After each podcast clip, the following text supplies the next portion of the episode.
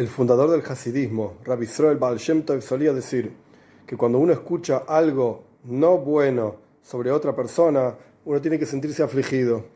Porque si es verdad lo que están diciendo sobre esa persona, entonces hay que sentirse afligido por esa persona que tiene algo que no es bueno.